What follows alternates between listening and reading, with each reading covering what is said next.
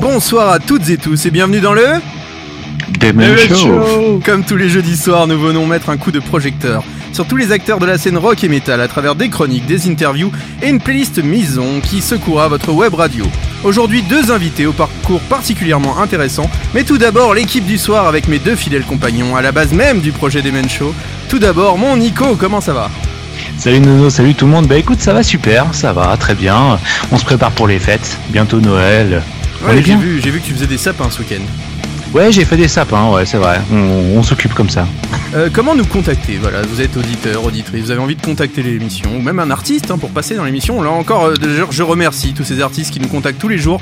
Euh, promis, je vais vous envoyer plein de réponses. Là, j'ai pris un tout petit peu de retard, mais vous allez avoir des réponses très très vite. Et bien vous allez sur la page Facebook du Demen Show, vous tapez Demen Show tout simplement. On est aussi sur Instagram, donc vous allez sur Demen Show Radio. Donc on est très actif sur Insta, on vous demande souvent des avis hein, sur, euh, sur des sondages ou autres.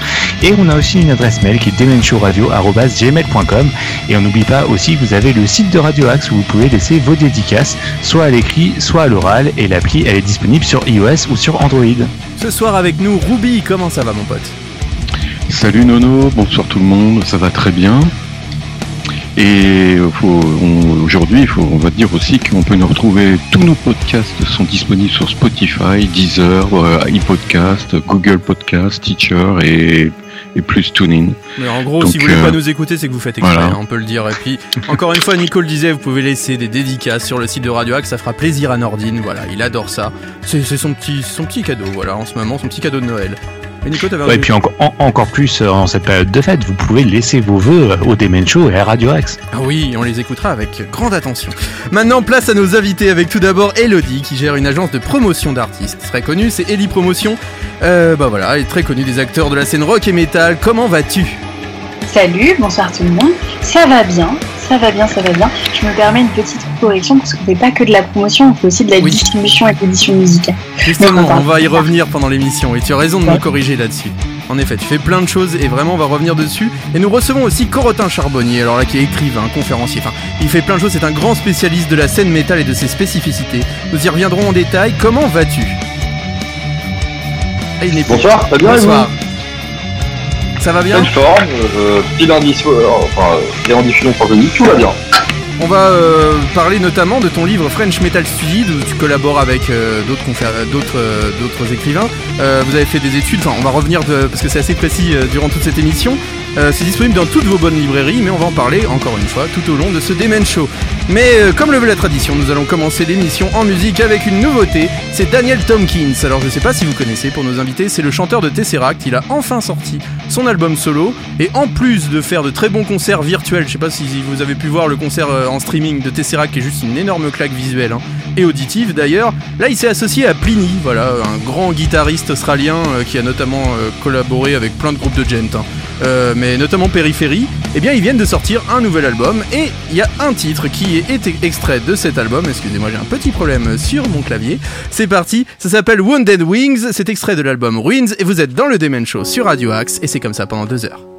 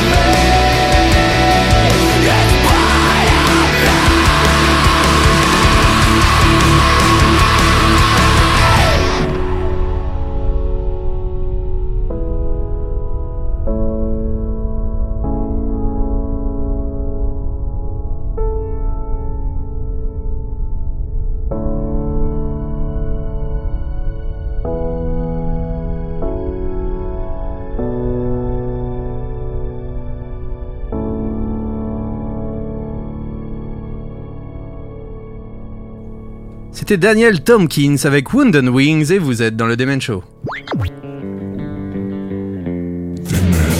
Toutes les nouveautés rock sont dans le Demen Show.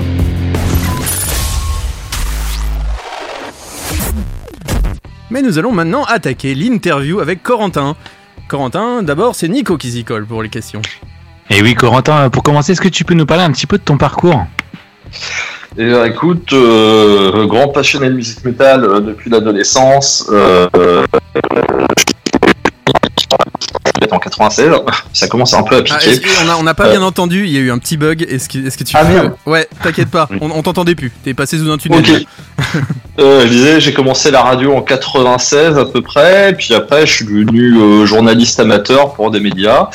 Euh, puis j'ai fait des études de sociologie, je voulais travailler sur la musique métal, et euh, du coup j'ai eu l'occasion de faire une thèse sur le métal. Euh, j'ai choisi de travailler sur le Hellfest en tant que lieu de pèlerinage pour Metalheads. Euh, ce qui a donné lieu à une thèse qui est sortie en décembre 2015. Euh, Il y a eu pas mal de, de coups de main du Hellfest et pas mal de demandes pour la lire, donc du coup en 2016 j'ai monté ma maison d'édition, je l'ai édité.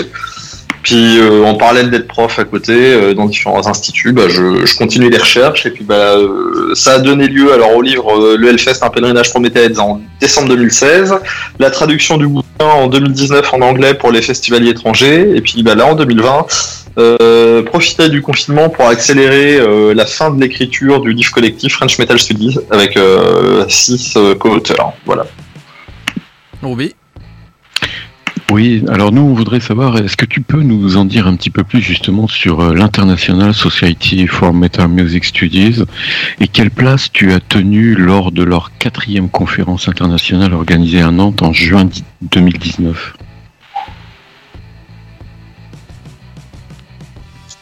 Corentin?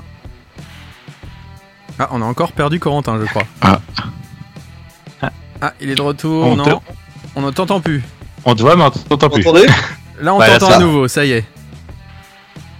euh, J'ai pas entendu la question, je suis désolé. Il y a pas de Elle dure un quart d'heure, c'est normal.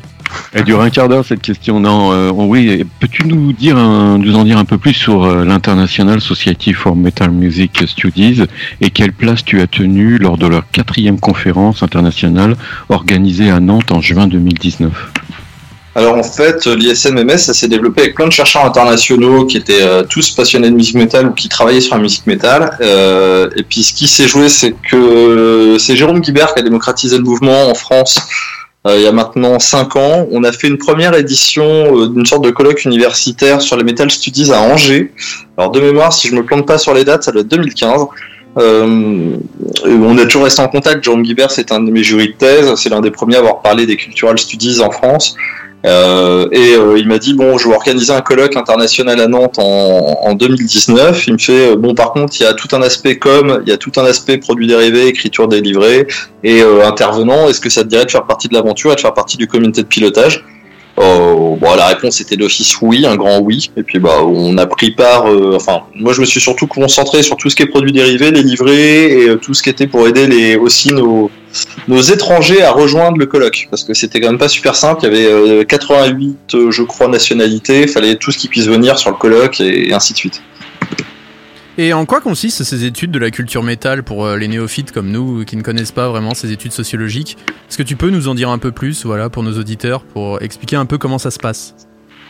Bah, en fait, c'est euh, c'est que des chercheurs, quel que soit leur champ de compétences, qui ont décidé de travailler sur la musique métal. Donc euh, on a euh, des gens en marketing, des gens en histoire, des gens en sociologie, en anthropologie, en musicologie. Chacun a son sujet de recherche, mais ce qui va nous réunir, ça reste toujours notre sujet d'ancrage, cette musique métal. Alors ça peut être euh, sur euh, aussi bien sur le métal des années 70 que sur un truc tout à fait moderne ou novateur. On a des gens qui étudient la, euh, le black metal d'un aspect littéraire euh, et ainsi de suite. Donc c'est en fait dire que tout l'Internal Society for Metal Music Studies, c'est que des chercheurs qui travaillent sur le métal à différents niveaux. Et en fait, contrairement à ce qu'on croit, c'est un sujet de recherche qui est qui est pas si anodin que ça, puisqu'on en a fait un colloque qui était blindé de monde, il y avait plein de gens qui n'ont pas pu venir, et il y en a encore plein d'autres qui travaillent à travers toute l'Europe. Euh, là, moi, j'ai eu l'occasion en octobre 2019 d'aller faire un tour euh, aux 50 ans de Black Sabbath à l'université de Birmingham. Mhm. Euh, pareil, il y avait plein de chercheurs qui travaillent sur la, la musique métal à Birmingham, et en même temps, ça fait vraiment partie de leur histoire. Tu, tu nous parlais au tout début de l'interview justement de ta thèse sur le Hellfest. Euh, nous, on avait eu l'occasion de, de te voir faire cette présentation. C'était à de Moutier en 95. Et euh, en quoi ce travail t'a permis d'approfondir tes connaissances dans toute cette sociologie de la scène métal?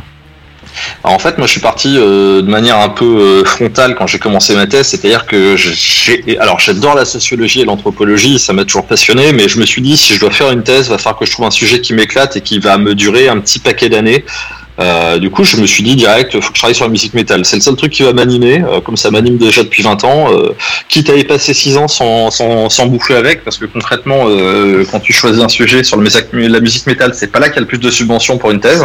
Donc à côté, je faisais euh, des centres de loisirs, des cours, euh, un peu de tout, Euh, de la photo de concert, bref. Et je me suis dit bon bah et hop c'est parti. Au départ j'étais sur un truc très large et je me suis dit qu'est-ce qui va permettre d'étudier la musique métal en France, un peu tous les sous-styles qui peuvent coexister. euh, pour pas faire de distinction à un endroit qui nous rassemble les tous et puis bah concrètement celui qui rassemble tous les styles de musique métal ça reste quand même le Hellfest à tous les niveaux du coup j'ai recentré sur le Hellfest et euh, ça m'a permis d'approfondir vraiment sur un aspect, euh, on va dire consumériste, on va dire du, euh, des, des passionnés de musique métal, parce qu'on on aime bien être quand même des gros consommateurs, euh, acheteurs de musique. On consomme encore du CD, des produits dérivés, des patchs. Et puis aussi sur la place qu'a pris le Hellfest, parce que c'est vrai qu'en 2008, quand on commençait, c'était les premières années, j'avais de dire, c'était encore underground. Aujourd'hui, le Hellfest, c'est peut-être le festival le plus connu de la communauté métal en France et l'un des plus connus en Europe il y a un rayonnement qui est énorme, donc c'est aussi comment ce Hellfest est devenu une sorte d'emblème aussi pour le métal en France. D'a- D'ailleurs, comment s'est passée euh, la rencontre avec les six étudiants présents dans cet ouvrage?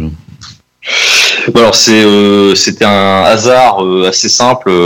Quand j'ai fini ma thèse, il y en a certains d'entre eux qui m'ont contacté pour des interviews, enfin pour des entretiens, pour dans le cadre de leur propre recherche.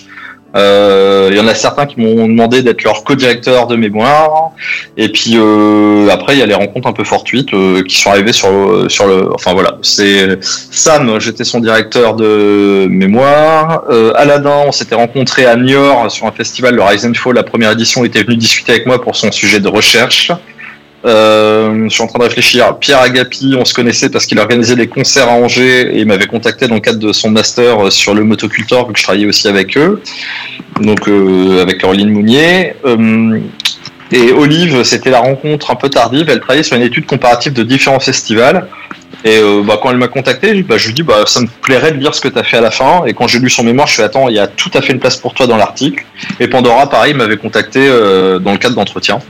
Après, j'en ai, c'était voilà, c'était aussi une, une volonté de donner la chance à des gens qui font un master en France, où on sait que les masters, ils ont plus de mal à être édités et à avoir euh, une sorte d'écrit euh, publié. Donc je me suis dit, bah, il n'y a pas de raison, vous avez fait un super boulot, vous avez le droit comme tout le monde d'être édité, je prends le risque, je joue le jeu et je fais un bouquin collectif avec vous. Au départ, ils y ont pas cru, puis après, bah, ils ont fini par voir que j'allais au bout de la bêtise et que j'allais euh, finir le bouquin en entier. Puis bah, j'ai pris deux co-directeurs à- pour ça. Euh, j'ai pris Émilie Salva, qui est une collègue qui est docteur en sociologie, qui est extérieure à la musique métal, pour justement être sûr qu'on objectivait bien, que c'était lisible par tout le monde et qu'il y avait un côté quand même euh, poussé sur les recherches. Et Julien Gobel, qui est aussi euh, étudiant plutôt en, biologie, je voulais, et qui est acteur de la musique. Après, on a pris Will pour faire la pochette parce que euh, on avait envie de faire travailler un artiste local pour faire la pochette, euh, la couverture du livre. Et puis bah, après, j'ai demandé à Elodie de m'aider à faire la promotion puisque euh, je l'avais déjà eu à travailler avec elle pour le premier bouquin pour faire de la promo. Je me suis dit, bah, on continue. Mais c'est vrai que c'est un peu la logique de faire travailler les copains et les acteurs de la scène parce qu'on sait qu'on a tous passé une année un peu compliquée aussi. Et justement, avant de revenir euh, sur cet aspect, on va faire une toute petite pause musicale, mais là j'aimerais me tourner vers euh, Elodie euh, bah, Ouais. pour parler d'un groupe en particulier, Helios. Ouais. Voilà, ils font partie de ton écurie, on va dire, de ton agence. Voilà, est-ce que tu peux nous dire deux trois mots sur Helios, qu'on connaît un petit peu pour les avoir diffusés sur notre festival mais- Sur Helios, ce qu'on peut dire, c'est de la nouveauté. Là, le titre que je peux me demander de passer, Nuit de silence, est un nouveau titre qui est sorti la semaine dernière. C'est un extrait de l'EP qui sortira le euh, 18 février. Euh, son prochaine EP s'appelle Persona. Euh, sur Helios, euh, là, ce nouveau titre change euh, un petit peu du tout, tout, tout, puisque, euh, pour ceux qui ont suivi les internets, le line-up a complètement changé. Euh, à titre personnel, je pense que c'est une bonne chose parce que les directions musicales de, chacun euh, partaient vraiment trop en vrille et, euh, ça sert à rien de faire de la musique pour se forcer. et donc du coup là, ce nouveau titre donne vraiment le ton à ce nouvel EP et bah, j'espère que les fans des deux seront pas déçus parce que ça n'a rien à voir. Donc voilà. Je vous laisse découvrir, j'en dis pas plus. On écoute tout de suite Mille Silences, c'est Elios et vous êtes dans le Demen Show.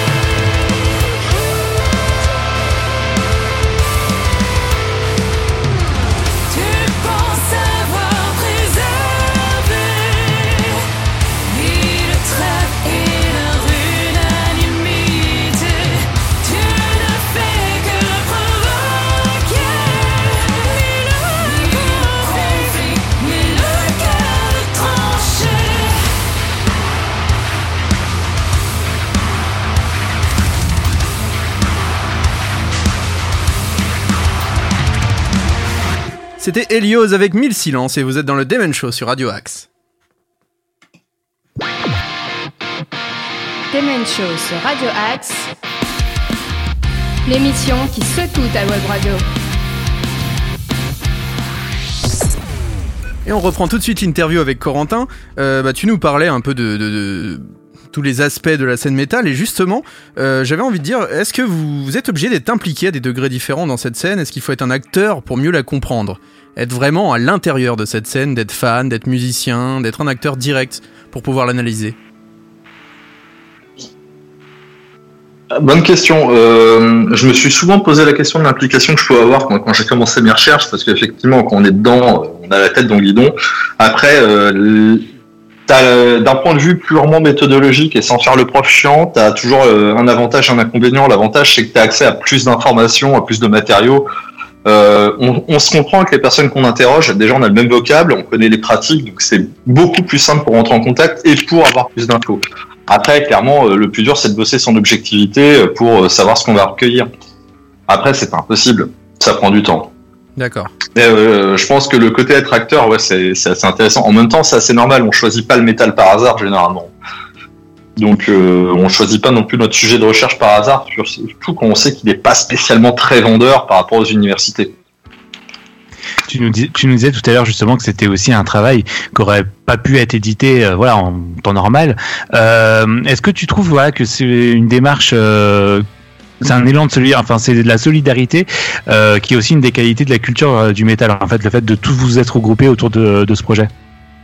Après, c'est euh, alors ça, en premier lieu, oui, mais après, je t'avouerais que ça crée aussi de la distinction parce que bah, t'as des gens qui vont plutôt pas être contents que t'aies publié sur le métal. Moi, je me rappelle quand j'ai fait le premier bouquin sur le Hellfest, j'ai reçu des menaces de mort, hein, euh, des trucs Ah oui. débiles. Dans la boîte aux lettres, ouais, t'as écrit sur le métal, ça te regarde pas. Enfin, j'ai pas fait un truc sur le pur black metal non plus, quoi. Ouais. Euh, mais euh, je pense que ça va. Je, moi, clairement, je me suis toujours dit, les bouquins, je les fais par plaisir. J'ai envie d'aider aussi des jeunes qui n'ont pas été édités dans les universités parce que j'ai été à leur place.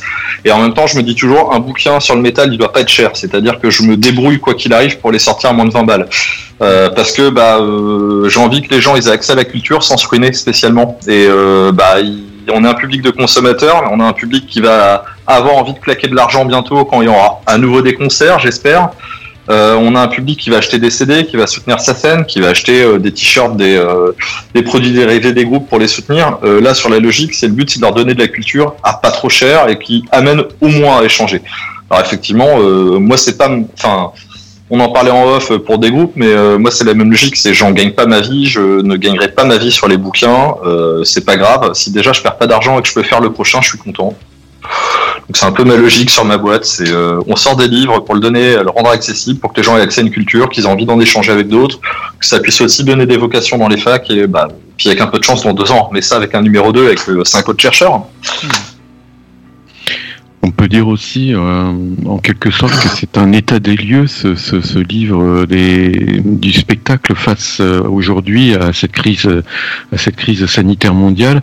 Est-ce que tu penses que cette scène euh, saura relever la tête par rapport à cette, euh, avec, euh, par rapport à cet événement très particulier Bah, je te- sur plein de styles de musique, euh, j'aurais plein de doutes.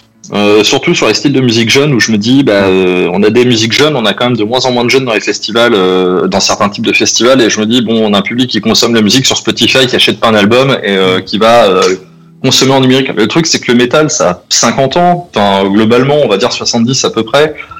Euh, c'est toujours revenu, ça a toujours passé tout. Et je pense que concrètement, les metalheads, c'est une musique qui se vit. Euh, donc euh, aller faire un concert de métal, ils y retourneront en concert d'une façon ou d'une autre. Je pense que ça nous démange tous. Euh, je sais Et, pas si- donc, je- Pardon, excuse-moi. Non, non, vas-y, vas-y, je t'en prie. Non, je voulais dire, euh, tant qu'il était confiné, le métal ne dérangeait pas. Est-ce qu'en débordant dans l'espace public, il commence à poser problème? C'est une phrase que tu mets en avant d'ailleurs, mais est-ce que selon toi, le succès phénoménal du Hellfest et euh, les scandales qui l'ont accompagné font aujourd'hui euh, un peu, à l'instar du hip-hop, que, les médias en fait commencent à, se poser des questions sur, ce, sur ce, cette scène, alors qu'avant ils en avaient rien à faire, hein, on peut carrément le dire, et que maintenant justement ça dérange et on commence avec ce succès du Hellfest à se poser d'autres questions qui n'avaient pas lieu avant. Je pense qu'il y a un aspect comme ça, ouais, c'est que le métal depuis son, depuis ses origines, c'est toujours une, une sorte de jeu entre reconnaissance et distinction. C'est d'un côté on va être Mm. reconnu pour ce qu'on est, pour ce qu'on fait, parce qu'on a des super groupes. On est tous contents du succès de Gojira, mais si demain t'as tous tes groupes de métal qui passent à la télé, ils vont perdre la crédibilité de la scène, euh, on va dire la plus fidèle et underground. Et euh, effectivement, le Hellfest est un super instrument de reconnaissance, mais on voit aujourd'hui qu'il y a une arrivée massive depuis quelques années de touristes. Euh, et quand je dis le terme touriste, c'est même pas un de mes termes, c'est un terme de Johan, le numéro 2 du Hellfest. D'accord. On le sait que ça attire un public qui serait jamais venu au Hellfest avant. On, le sait que bah tu mets une grande roue, euh, c'est tout beau, les gens ils gueulent un peu, il y a de la musique de sauvage pour les gens de l'extérieur, mais que globalement tout se passe bien. Bah, on attire un public qui a envie de se dire bah je l'aurais fait comme j'aurais fait les vieilles charrues, comme j'aurais fait Tomorrowland ou la Palooza. Euh, on, en- on a besoin. Hein. Puis il y a quand même un côté euh, image de marque, le métal ça se passe bien, et on, en même temps on a un côté euh, aussi on a besoin que ça reste un peu identitaire, que ça reste dans l'entre-soi. Après, bon clairement tout le monde a, a déjà dragué sur du Scorpion, du Aerosmith ou voilà Hmm. les balades du métal. Après tout le monde ne serait pas tapé tous les concerts de groupes de black polonais qui peuvent exister comme outre des Village Impression et autres, voire même en plus connu du Behemoth. Quoi. Donc euh, je pense que c'est un enjeu. Après dans le métal on aura toujours ce problème-là. Euh, on, le connaît tous en ce moment. Il y a un côté merchandising et mercantile qui est, très très fort. Euh, avant, fallait savoir coûte sa veste à patch. Aujourd'hui, tu vas chez H&M, elle est déjà préfaite et t'as déjà les pattes dessus. Et tu peux même repartir avec un t-shirt Metallica euh, horrible, euh, un t-shirt Motorhead avec un peu de bol. Non, je crois qu'ils font plus Motorhead. Ils avaient fait ça à une époque. Euh, et c'est rangé à côté de Justin Bieber. Quoi.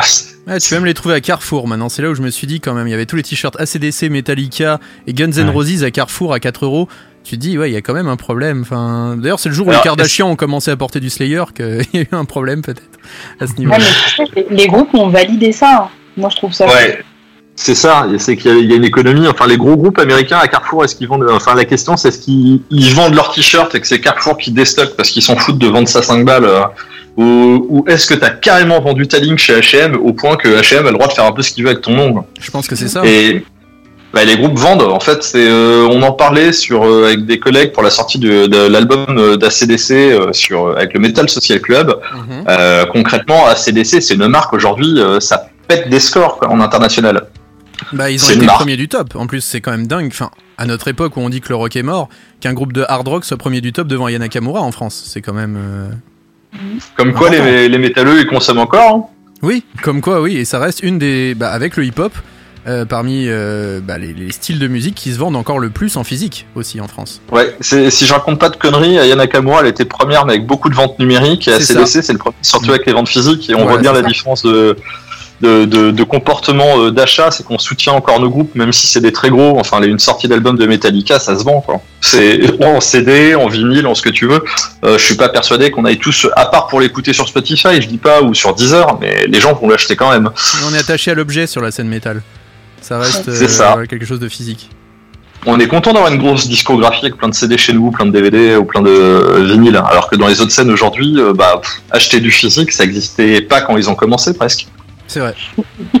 Nico D'ailleurs, on le sait, le, le métal, c'est fait de codes et de symboles. Est-ce qu'à ton avis, un autre style musical peut autant s'approcher, euh, par exemple, des codes religieux que le métal? Par exemple, c'est, euh, il les combat d'ailleurs souvent d'ailleurs. Mais est-ce que tu penses voilà, qu'un autre style musical peut autant s'approcher euh, de ça? Euh, bonne question sur le musical. Euh, Il y a des collègues qui ont travaillé sur le hip-hop et je pense qu'il y a quand même pas mal de choses, même si les codes sont relativement différents. Je pense que c'est peut-être enfin à première vue, première idée sur les recherches universitaires que j'ai lues, je pense que c'est peut-être le plus visible. Après, en moins visible, tu as beaucoup d'études sur la musique classique qui montrent que c'est très codifié aussi. Mhm. Euh, le milieu du jazz, moi je suis parti sur un colloque en Italie il y a deux ans, c'était que des jazzeux, et les jazzeux c'est ultra codifié leur fonctionnement. Après, le truc c'est que physiquement c'est moins visible, Euh, disons qu'ils affichent moins le look. Euh, donc il y a... non non je pense qu'on est vraiment un cas encore un peu à part. Par contre sur notre consommation on est vraiment vraiment à part. L'ensemble euh, de nos codes fait que c'est à part. Nos pratiques de danse elles sont complètement à part. On est moi je moi qui fais de l'anthropologie qui adore ça, euh, je retrouve dans les danses du euh, enfin tu peux observer au Hellfest hein, les mosh pits, les Wall of Death, Mhm. tu retrouves des chants enfin des techniques primitives qu'on peut trouver dans euh, plein d'auteurs d'anthropologie qui travaillaient sur des danses, euh, je sais pas, au sud de Mozambique. Ma directrice de thèse travaillait sur la Mongolie, elle était pas très surprise de ce que je lui montrais, donc euh, il y, a, il y a un retour au tribal qui est assez fort. Ruby Oui, les, les acteurs de, donc de la scène de métal se sentent souvent, on peut dire, sous-représentés, mais ils ont aussi tendance à, à critiquer, à tirer à boulet rouge sur ce qu'ils appellent les vendus qui passent un peu trop en télé ou sur des médias mainstream. Et est-ce que tu penses que c'est une vision un peu contradictoire de la part de ces artistes qui ont cette attitude? Cette vision des choses Alors dans le cadre de la thèse, moi j'ai interrogé beaucoup d'artistes étrangers et on n'a pas le même rapport à la réussite. Je pense que déjà c'est c'est un peu culturel chez nous, c'est que Oui. on est un peu le contre-courant. Euh, J'aime pas trop dire que métal est une contre-culture, comme, comme le disait mon collègue Jérôme, mais il y a un peu de ce côté-là. C'est-à-dire qu'on veut aller euh, à l'opposé de ce qui se fait et du modèle de réussite, mais en même temps, on veut quand même réussir. Et euh, tu, on le voit bien, hein, de toute manière, les groupes, ils passent un cap. C'est soit c'est le groupe qui réussit, ça va. Alors, par exemple, Gojira, ils ont encore cette image, on a réussi, c'est propre euh, et on les respecte. Mais t'as plein de groupes qui sont allés faire euh, de la télé, euh, de l'émission de télé. Aujourd'hui, leur image, elle est, mais, euh, elle, est anéantie. Et on le voit bien, euh, si tu fais aujourd'hui en France euh, un truc comme Incroyable Talent, bah, tu te fais descendre par la scène. Alors que euh, quand tu vas euh, en Pologne, bon, t'as Nergal qui se pointe, à, euh, je sais pas quoi, la nouvelle star, un truc comme ça. Euh, en Italie, Il a fait ils The ont Voice, euh, je crois. Mhm. Il est Ouais, même c'est coach ça, à c'est The The Voice, Voice. crois, Nergal, ouais. Ouais, c'est ça. Et puis alors que, en plus, bon, euh, quand tu vas en Pologne, concrètement, Nergal, pour y être allé il y a quelques années, Nergal en Pologne, il est en première page de Voici avec, euh, à l'époque, il était qu'une danseuse ou une chanteuse de de, hip- de, de, de pop quelconque, et du coup, il faisait la première page avec elle et avec deux deux loups en laisse. Très.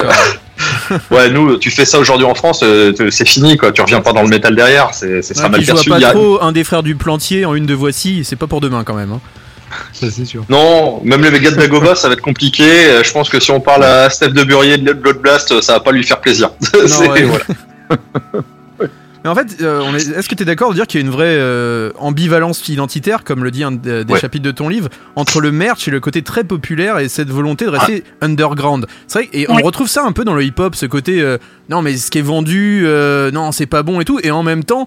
euh, bah, être Booba et être à Miami avec euh, des bagnoles à tout va et tout ça, c'est aussi bien vu. C'est quand même très ambivalent comme euh, situation. Alors c'est vrai qu'en plus le hip-hop a ce côté reconnaissance avec des produits de consommation ultra chers qu'on Mm. retrouve un peu moins dans le métal. Mais euh, oui, clairement, on a la même logique. Il y a une sorte d'ambivalence. Bah, euh, Aladdin, quand on parle dans, dans, dans French Metal Study, c'est passionnant parce qu'en plus, lui, il était plutôt sur le côté un peu black underground. Et c'est ultra particulier parce que si on veut vraiment faire du black, je comprends même pas pourquoi on est en train de parler d'une promotion et d'un album physique, euh, Oui. alors que ça devrait se refiler en sous-main à la sortie d'un concert, euh, en cassette audio dans le meilleur des cas, ou sur un MP3, sur un, un pauvre forum qui serait introuvable pour 95% des mortels. Quoi. Mais il y a, y a cet enjeu-là. Il y a, on a besoin aussi d'un fonctionnement. Après, euh, on a une économie qui est ultra spécifique dans le métal. On est quand même l'une des seules musiques où les groupes ils en vivent pas. Enfin, C'est compliqué. Et on, là, on, là, ce soir, on est, euh, on est tous là, et je pense pas qu'il y en ait un seul autour de la table qui vive un ou de son action dans la musique métal. Donc on le sent bien aussi que l'économie elle est, elle est précaire. Après, oui, il y a cette ambivalence parce que bah, il y a des groupes qui ont commencé. euh, moi, je m'étais beaucoup intéressé à une époque à Amarante. Alors pas que je suis fan d'Amarante. hein, on va, on va, on va enlever un problème tout de suite. Mais le premier clip d'Amarante quand il était sorti, c'était Vivendi Universal Music présente et toutes les trois secondes, il y avait un, un, un iPod, un iPhone ou un iPad quoi. Donc Oui. c'était placement de produit au bout de cinq minutes. Ah, un peu compliqué de percer quand ton premier clip il est fait de A à Z euh, avec des produits de consommation euh, bon bien chers et pour bien montrer qu'ils ont été euh, sponsorisés de partout. Après euh, ouais c'est toujours marrant de voir les groupes euh, même d'extrême métal de tu vois je prends Behemoth je suis musicalement je trouve que c'est bien foutu hein. il y a, je critique pas le groupe mais par contre tu fais leur merch tu peux tout acheter du thé euh, du café euh, la bouteille de bière aujourd'hui ils vendent tout et n'importe quoi c'est limite, je me demande pas si on va pas avoir un rayon Ikea bientôt avec des, avec des, des, des groupes de métal. C'est vrai qu'il y a même certains groupes euh, qui veulent critiquer en permanence la société de consommation, mais qui ont des stands merch plus élaborés que certains rayons de nos magasins, quoi. C'est vrai que c'est quand même dingue, cette ambivalence permanente, avoir le cul entre deux chaises, c'est quand même très lié à cette scène métal. De presque pas assumer ce que l'on fait. Bah c'est ouais, c'est ça. Si tu veux, quand t'as un groupe qui critique la chrétienté et euh, j'ai envie de leur envoyer à lire Max Weber qui leur explique en sociologie que l'éthique protestante a permis l'essor du capitalisme et qu'aujourd'hui ils font du capitalisme aussi quoi. Bon, ils vont mal le prendre, mais malheureusement c'est un peu ça quoi. Euh, mais ouais, t'as des stands de merch et puis le merch aujourd'hui, bah après c'est euh, je pense qu'il y a un développement aussi du merch parce que le merch ça reste alors en, en dehors des petits groupes qui sont signés avec des petits labels qui sont quand même un peu éco-friendly, euh, c'est aussi l'un des seuls moyens de gagner du pognon quoi. Oui. Parce que quand bah, euh, vous organisez des concerts, on le sait bien, les groupes ils jouent pour que dalle. C'est, euh, il y a des groupes qui jouent pour rien parce qu'ils sont pas assez connus. qui payent pour jouer maintenant. bah, quand c'est la fin de l'intermittence et qu'il reste plus que deux dates, à un moment, t'en oui. es rendu à payer ta date pour avoir ton intermittence pendant un an. Quoi. C'est ça. C'est euh, puis on a on- la concurrence étrangère fait mal aussi. C'est euh, j'avais travaillé avec des Polonais, des Brésiliens. euh, ils viennent en France, ils jouent pour 200 balles. Bon bah quand t'es groupe français après que t'essaies d'avoir une tête d'affiche et que tu demandes 400, bah T'es pas pris. Ouais. C'est malheureusement le problème. On va marquer une toute petite pause musicale. Je crois que c'est un coup de cœur de notre Ruby qui est là. C'est The Dangerous Summer. C'est les Américains de Dangerous Summer qui sortent un nouvel album. Et il y a ce titre, euh, extrait de cet album, s'appelle Lie to Me. On s'écoute tout de suite ça. Vous êtes sur Radio Axe et on revient tout de suite après avec nos invités.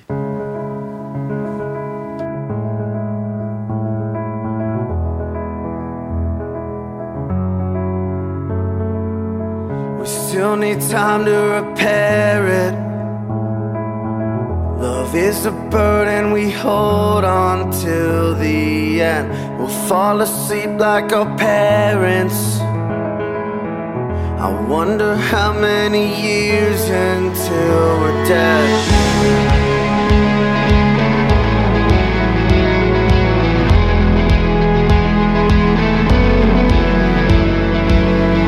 spent our summers in Paris. We'll walk the streets in the blackout on red wine. The de vivre in our spirits. Wonder how many years until that dies. I lie to me. No, I lie to me. Yeah. I still don't know I'm careless. You drag me out of a lonely state of mind. I never cut you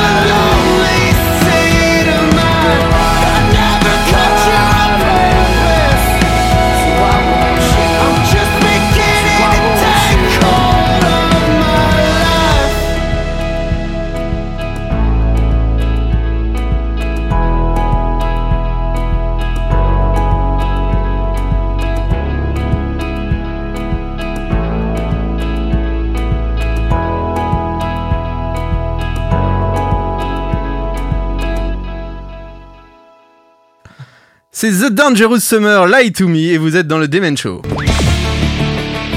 Écoutez toute la puissance du métal dans le Demen Show. On va continuer avec euh, l'interview de Corentin. Et Corentin, j'ai une petite question pour toi. Est-ce qu'on peut parler d'une identité métal? Ouais, je pense. Alors le problème, c'est qu'elle est multifacette. Il y avait bien une identité métal, mais euh, t'as tellement de sous-styles aujourd'hui. Euh, quand j'ai commencé les études en sociaux, t'avais un auteur qui s'appelait Fabien Hein qui avait essayé de dénombrer tous les styles de métal qui existaient, et on en trouvait à peu près, euh, je sais pas, une trentaine, quarantaine avec les ramifications du trash, du death, du black. Aujourd'hui, le problème, c'est que chaque groupe veut à la fois donc t'as du trash jazz assassin musicaux, je sais pas quoi. Des appellations à tir, à tir larigot, et mais pourtant, oui, il y a une identité métal. Après, on a quand même des trucs qui nous rassemblent. Je pense que le fait qu'on soit dans une musique où il y a encore des ancêtres communs, ça aide beaucoup. Mm. Euh, tu vois, on a encore euh, Ah, on t'entend plus. du Iron Maiden, on a encore du mal. euh, Metallica, on a encore. Vous m'entendez mieux? Ah, on a du mal, ça Allô? coupe pas mal. Ouais, là ça y est, on t'entend. C'est mieux là. Ah, je me suis mis à, côté, à 20 cm de ma box. Euh, non, je disais, ouais, on a les ancêtres communs, et en plus des ancêtres communs, on a aussi euh, le, bah, le fait d'avoir quand même, euh, bah, oui, on a une sorte d'historicité commune depuis 50 ans, et on a quand même des artistes qui, qui dépassent un peu nos frontières, qui dépassent les sous-styles, tu vois, Motorhead, par exemple, si le Hellfest en fait un mausolée, c'est bien que ça, ça va réunir quand même l'ensemble de la communauté métal. Un Pantera, même si on aime, on n'aime pas le chanteur, bon, globalement, euh, voilà, ça fait effet aussi. Et oui. Quel est, le, à ton avis, le, le profil du, du metalhead français? Alors là, euh, Il y en a plusieurs. allez, ouais, alors je te dirais euh, un, peu, un peu plus d'hommes que de femmes dans le métal. Principalement euh, au-dessus de 30 ans hein, maintenant, faut pas se leurrer, hein, on est une musique qui vieillit, hein, je suis désolé, mais sur les statistiques du Hellfest, on voit que la moyenne d'âge est à 33 et euh, il y a deux ans au Motocultor, j'étais une moyenne à 31 et euh, il y a euh, 10 ans, Jérôme Guibert et Christophe Guibert, ils annonçaient 29 et quelques, donc on est une musique qui vieillit quand même, c'est... On n'est pas du tout jeune et... Euh... plutôt omnivore, hein. les, les véganes ils représentent pas grand chose contrairement à ce qu'on veut bien nous dire c'est moins de 10%, ça je peux le dire. Euh, plutôt enraciné à gauche hein, quand même comme musique encore. Et euh, par contre une musique où euh, bah, du fait d'avoir un certain âge, on a des CSP un peu plus importantes qu'avant. C'est peut-être un truc sur lequel on, on- je faisais râler des collègues chercheurs. Mais sur les stats, ce qu'on voit, c'est que c'est un public qui est plutôt classe moyenne et classe qui, qui devient un peu plus classe sup, on va dire qu'avant. Est-ce que ces profils sont comparables à l'étranger? Ou alors il y a une identité Eh ben, euh, française? Et bah c'est, euh, je, je souhaite avoir un poste de maître de conf d'ici un an pour pouvoir justement aller vérifier si on a la même chose en Angleterre, euh, si on a la même chose en Allemagne et euh, voir dans les pays scandinaves. Parce que c'est, ouais, effectivement, c'est hyper euh, intéressant. Je pense qu'on n'a pas du tout les mêmes profils. On le voit bien d'ailleurs en fonction des scènes de musique, on n'a pas le même profil. Euh, par exemple, le hardcore reste une musique relativement populaire. Mhm. Et, euh, et ça, c'est pas anodin. Le grind aussi. Alors que si tu vas dans le post et euh, tout ce qui est post, euh, on est plutôt à un milieu 4 sub. D'accord. Donc euh, peut-être qu'en fonction de la typologie des pays et des types de musique qui sont hyper écoutés, on a des spécificités départementales ou régionales. Moi, j'aimerais beaucoup faire un focus sur Gothenburg en Suède. Donc c'est quand même une ville où qui a fait euh, vachement évaluer la scène euh. Je me demande si on a le même public que si j'allais dans, euh, bah, dans- par exemple, j'étais en Pologne il y a quelques années. Je me demande si on a le même public que quand j'allais fréquenter les concerts de black et de hardcore polonais, quoi, D'accord. qui sont hyper violents et engagés. D'accord. Voilà, je pense qu'on a, je pense qu'on a, euh, je pense que c'est un peu à l'image du territoire. On a des, des différences même en fonction des départements, mais euh, doit y avoir ouais, des petites typologies qui transparaissent à gauche ou à droite. Nico Est-ce qu'un événement, par exemple, euh, comme le Storm The Arena qui devait avoir lieu à Bercy en décembre, c'est pas l'exemple euh, bah, que les grosses pointures veulent un peu surfer sur le succès du Hellfest et en faire un peu une machine à cash et un royaume de l'entertainment? Complètement. Bon, Elodie qui est d'accord aussi. euh. Non, mais con- concrètement, aujourd'hui, dans le métal, on se rend compte qu'il y a euh, les acteurs qui sont issus de la scène, qui ont envie de faire de la scène, que ce soit, euh, tu vois, que ce soit le Hellfest, on- qu'on aime ou qu'on n'aime pas. hein, je, puisse, euh, je peux comprendre aujourd'hui que le Hellfest ne représente pas toute la scène, mais c'est des mecs issus du milieu métal qui ont créé un truc dans le milieu métal pour d'autres métalleux au départ.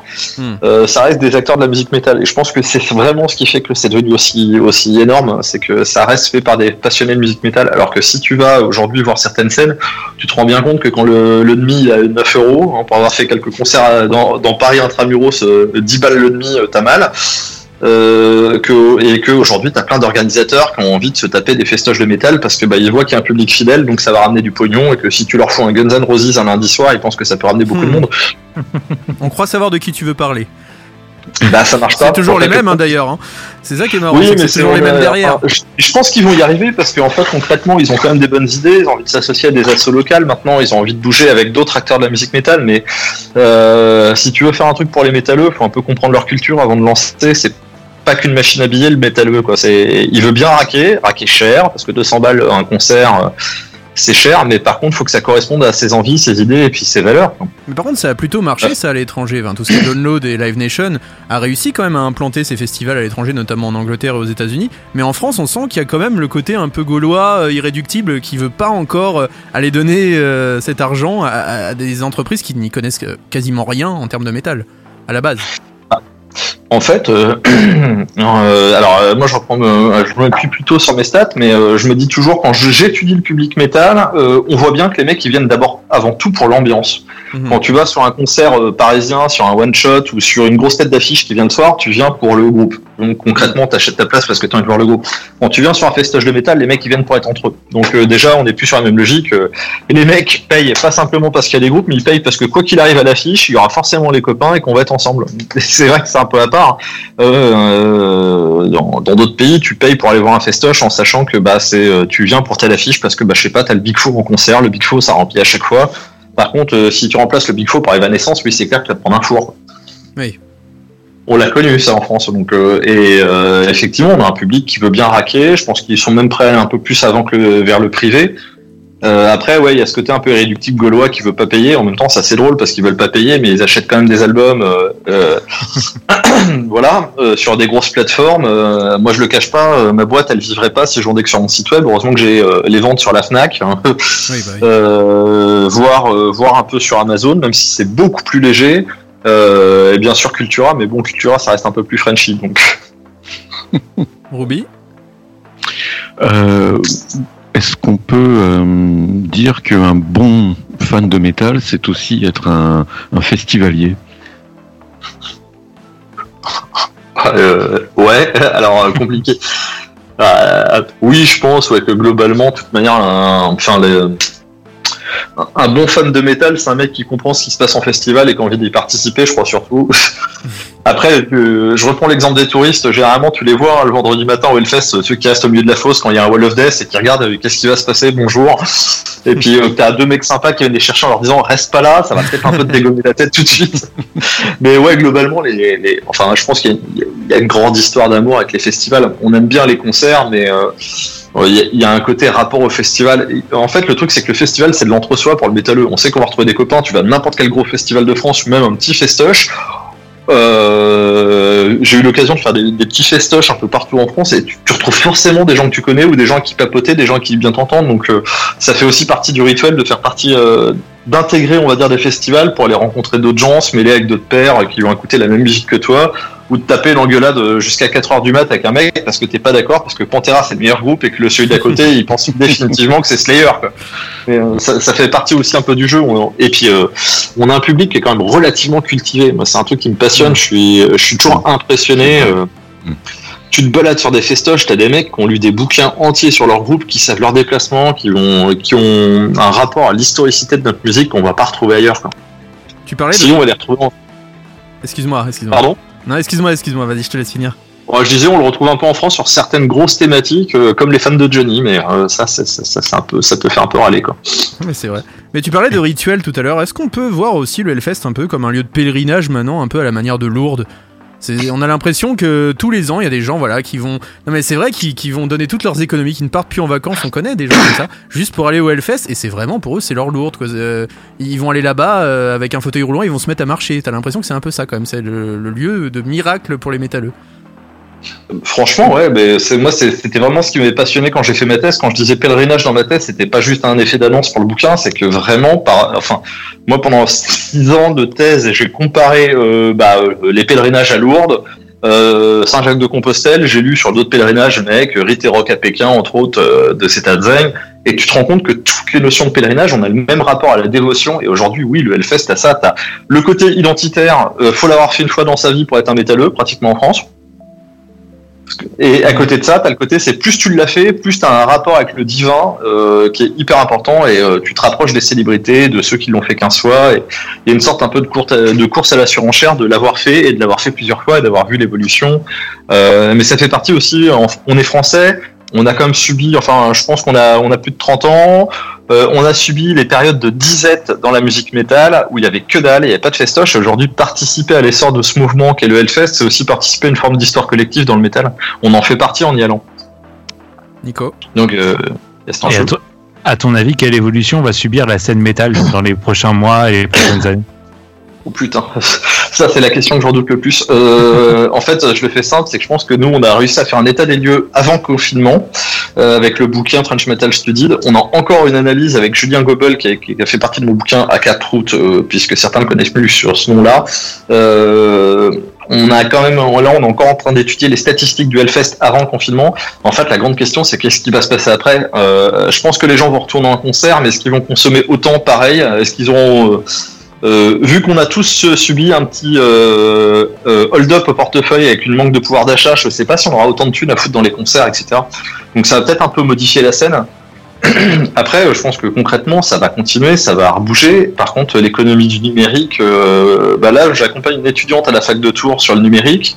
entre autres, et, dans le milieu métal, je me dis, est-ce qu'on va des gens qui vont continuer à payer 17 ou 18 balles pour aller voir un live en streaming plutôt que d'aller en concert? Ouais, non, ça me fait mal. Hein. Elle, euh, du coup, son sujet de recherche lui coûte un bras parce qu'elle paye pour aller voir des streamings et je me dis, bah, c'est quand même ultra bizarre. Enfin, les vieux de la vieille, nous, payer pour aller voir des streamings, euh, on va aller en voir un ou deux parce que vraiment, on veut voir ce que c'est, mais je pense pas qu'on remplacera le streaming par, euh, par un vrai, un vrai concert en live à s'en prendre plein la mouille. Non, ça. Mais, ça- euh, ça c'est-. C'est c'est cette, euh, cette génération jeune aussi qui va grandir dans le métal, qui va être modifiée, et là on n'aura peut-être pas l'effet tout de suite, on aura peut-être que dans 10 ans. Peut-être aussi qu'on va avoir un effet qui va se lasser aussi des festoches. Quoi. Hmm. Après, euh, tu vois, euh, le- alors je vais pas te donner tous les noms des festoches avec lesquels je bosse ou que j'ai étudié, mais le Hellfest, t'as un intérêt qui est quand même particulier, c'est que les gens se sentent en sécurité, ce qui est pas forcément le cas dans tous les campings de festival. Oui, c'est vrai. Et, euh, et le fait que ce soit sécuritaire, euh, c'est bien parce que c'est effectivement pour un public qui est jamais venu, c'est cool. Euh, je pense que concrètement, ça nous permet aussi d'avoir une bonne image de marque et puis de, bah, de, de favoriser l'accès à un public qui a envie de se, vraiment de vivre un festoche en faisant ce qu'il veut.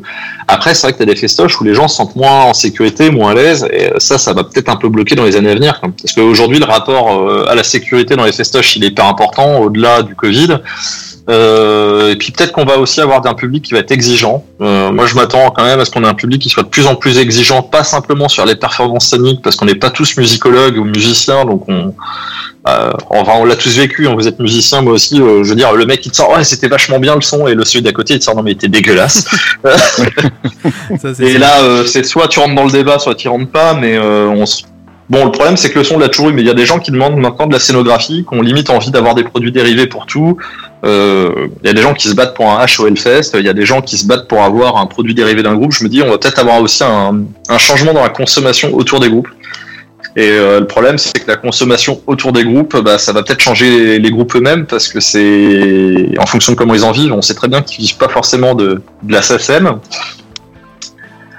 Euh, les produits dérivés gagnaient beaucoup d'argent. Moi, j'ai entendu parler, euh, j'ai vu des contrats par des très très grosses entreprises du milieu pour des gros gros groupes français et internationaux où clairement même le merch leur appartient plus. Ils sont obligés de passer par la- le label pour faire le merch. Donc euh, sur un t-shirt à- qui est maintenant à 30 balles, ce qui nous fait mal, euh, bah ils touchent 2 euros quoi. D'accord. Ah ouais. Oui. Ouais, les nouveaux contrats, c'est ça, c'est que maintenant l'industrie, c'est qu'il y a du fric à faire sur le merch, donc euh, ils vont te vendre le t-shirt, le sweat, ils vont te faire un t-shirt de tournée, euh, et puis là on va avoir du produit. euh, bah ouais, c'est ça quoi. Donc euh, je me dis, on risque de les précariser à un autre moment. Il y a un autre aspect qu'on n'a pas abordé, euh, c'est un peu euh, cet outil promotionnel pour certaines régions maintenant. On sait que le Motocultor et le Hellfest, les régions sont derrière, et euh, ce sont maintenant des, des aspects promotionnels pour leur région en tant que telle, et ça permet même de faire des déplacements un peu comme les vacances autrefois. Est-ce que tu crois que ça va encore se développer, ça, cet aspect Ouais. euh, des, des régions qui vont défendre leur festival? Franchement, je le souhaite parce que ce serait bien que les régions se rendent compte qu'il n'y a pas que les vieilles charrues ou qu'il n'y a pas que les gros festoches qui, ramènent du pognon. Le Hellfest en retombée directe sur le territoire autour de Clisson, c'est des millions et des millions d'euros qui retombent. Euh, c'est pas anodin quoi. Euh, le motocultor, ça a jamais été chiffré clairement parce que euh, quand je faisais l'étude il y a deux ans pour le motoc, on voyait que les gens faisaient des fois leurs courses avant de venir. C'est-à-dire que grosso modo, t'achètes avant d'arriver au motoc et une fois que t'es sur le motoc, tu bouges plus du camping. Mais euh, il n'empêche qu'il y a quand même pas mal de gens qui font leurs courses dans Vannes, euh, les commerces de Saint-Dolph, ils mangent. Euh, il y a des retombées, que, enfin, ça rapporte du pognon ces trucs-là, quoi. C'est pas juste euh, des mecs qui viennent se boire la gueule, boire des coups et, et euh, écouter de la musique, c'est des gens qui vont consommer en local. Le Hellfest, on voit bien que les mecs, ils ont du pognon. euh, euh, pour certains, il y en a qui viennent passer 15 jours autour de Clisson, euh, qui vont dans des gîtes. Il y a une offre à promouvoir. Euh, D'ailleurs, il y a quelques années, je sais pas si vous aviez suivi, il y avait même une offre euh, super VIP+, je sais pas quoi, au Hellfest à 2000 balles le week-end. Ah ouais. T'étais logé en hôtel et t'avais une bagnole qui t'emmenait euh, de l'hôtel euh, 5 étoiles jusqu'aux portes du Hellfest et tu repartais, quoi. Et ils l'ont vendu, hein. Ah ouais, ça m'étonne pas. Mais il y a tous les habitants là-bas qui se font de l'argent. Justement, on parlait tout à l'heure de notre bassiste. Euh, sa cousine euh, a un pavillon là-bas et elle transforme son jardin en véritable camping. C'est-à-dire qu'elle accueille, je crois, 15 personnes, 15 ou 16 personnes chez elle pendant euh, le Hellfest. Et elle est très heureuse. Elle, ça, se paye, ça lui paye ses vacances. Voilà, elle se paye des belles vacances après le Hellfest. Elle est très contente. Il y a un côté très, enfin, il y a un truc côté qui est horrible à Clisson, c'est que, enfin, si vous y êtes venu sur les premiers Hellfest, c'est, tu pouvais loger, mais où tu voulais pour que dalle. Euh, moi, je me rappelle qu'en 2007, j'ai pris un gîte parce qu'on avait annoncé l'année de boue. Donc, euh, d'ailleurs, j'ai eu une bonne idée sur ce coup-là. On a pris un gîte avec des copains. On a payé un gîte dans le centre-ville de Clisson, 140 euros pour 6 personnes pendant 3 jours. Ah, génial. Ça va. On était dans ce qu'on appelait le Moulin du Plessard, qui est un lieu euh, maintenant euh, qui est fermé en gîte. Et euh, à côté, on avait je sais plus quel label et radio, enfin des grosses grosses boîtes. Et on avait eu euh, le nez creux, on avait chopé ça.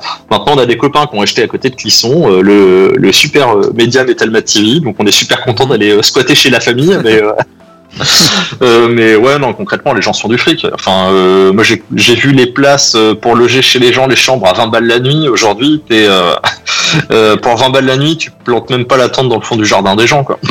Ah, il y a du changement quand même. hein. Le succès euh, apporte aussi ça. Ouais, bah, les anti-Hellfest, en fait, où ils se sont dit qu'ils allaient faire de l'argent, quoi. Ouais, bah voilà. Bah, y- non, je voulais juste rajouter sur Clisson, il me semble aussi que c'est quand même un festival d'un point de vue économique, c'est très bien pour les viticulteurs, ils arrivent à écluser leur vin aussi, une bonne partie de la production de l'année, il me semble, hein, si je me trompe pas. C'est ça. Bah après, c'est euh, enfin moi je, je je le disais toujours parce que en fait avant de faire des avant de travailler que sur le métal, moi je faisais déjà ce qu'on appelle des diagnostics de territoire en sociologie, c'est-à-dire analyser les besoins et les enjeux d'un territoire. Euh, là concrètement, le Hellfest a réussi le bon truc, c'est de faire du lien avec le territoire. Et effectivement, bah quand t'as euh, des vignobles à côté, euh, sachant que on a tous participé à ce que le vin soit très bon, je pense, à une période donnée. Euh, ouais, il y avait un intérêt de faire un lien avec eux. Ils vendent 70 000 litres à peu près de muscadet par an. C'est quand même énorme.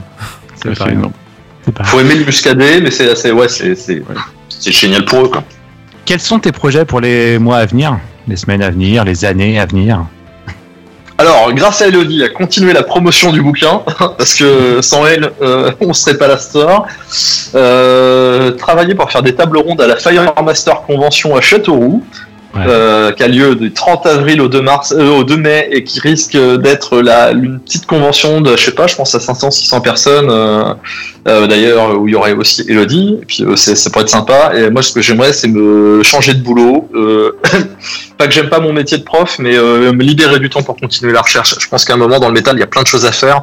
Euh, pour vous donner une idée, le questionnaire Hellfest qu'on a fait l'année dernière, il y a 9000 réponses. Et avec Julien, donc, qui a participé au bouquin, on est en train d'essayer d'analyser. On a une cartographie, département par département, des styles de musique préférés des gens et écouter.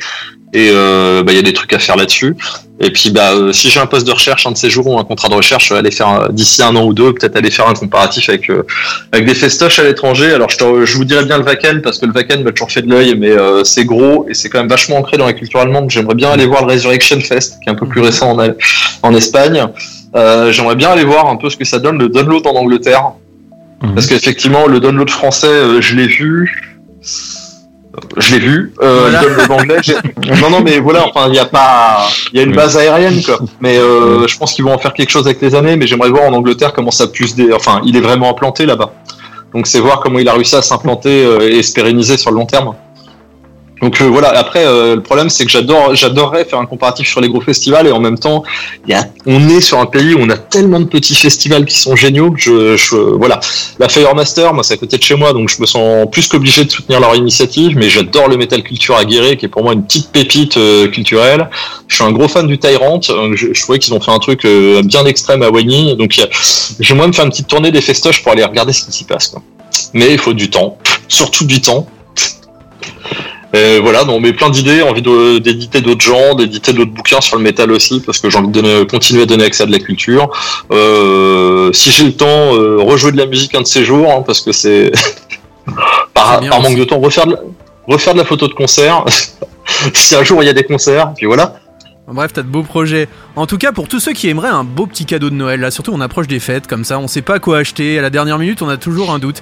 Et bah, il y a un très bel ouvrage qui vient de sortir, et Corentin Charbonnier en est l'auteur, c'est French Metal Studied. Pour tous ceux qui sont fans de métal, qui aiment euh, voilà, analyser un peu ce qui se passe sur cette scène, tout ce qui se passe autour des festivaliers, de- de tous les différents cours en métal. Je sais pas si tu as quelques mots à dire pour donner envie aux gens de l'acheter, mais en tout cas, nous, on valide parfaitement. euh, ton ouvrage et on valide aussi tout ce que tu as fait parce que encore une fois on a dit on est allé euh, à tes représentations que tu avais données sur le Hellfest et c'était vraiment passionnant. Donc si vous aimez la lecture je pense qu'il faut se ruer vraiment sur cet ouvrage.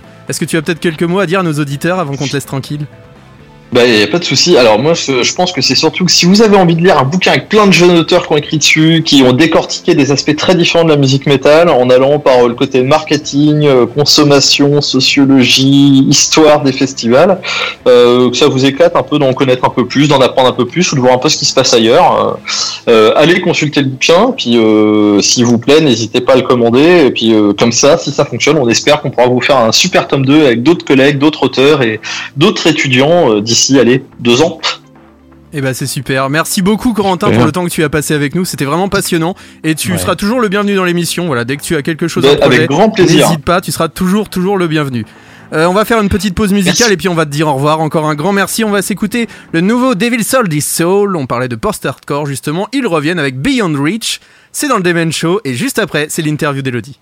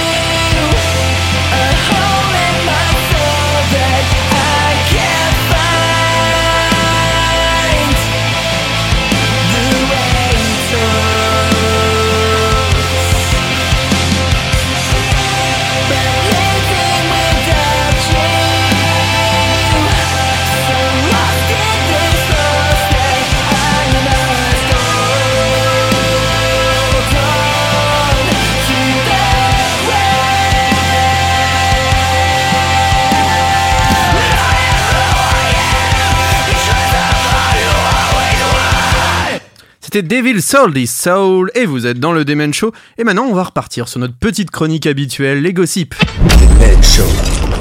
Gossip and Destroy. Et on commence tout de suite avec les révélations de l'ancien batteur de Korn.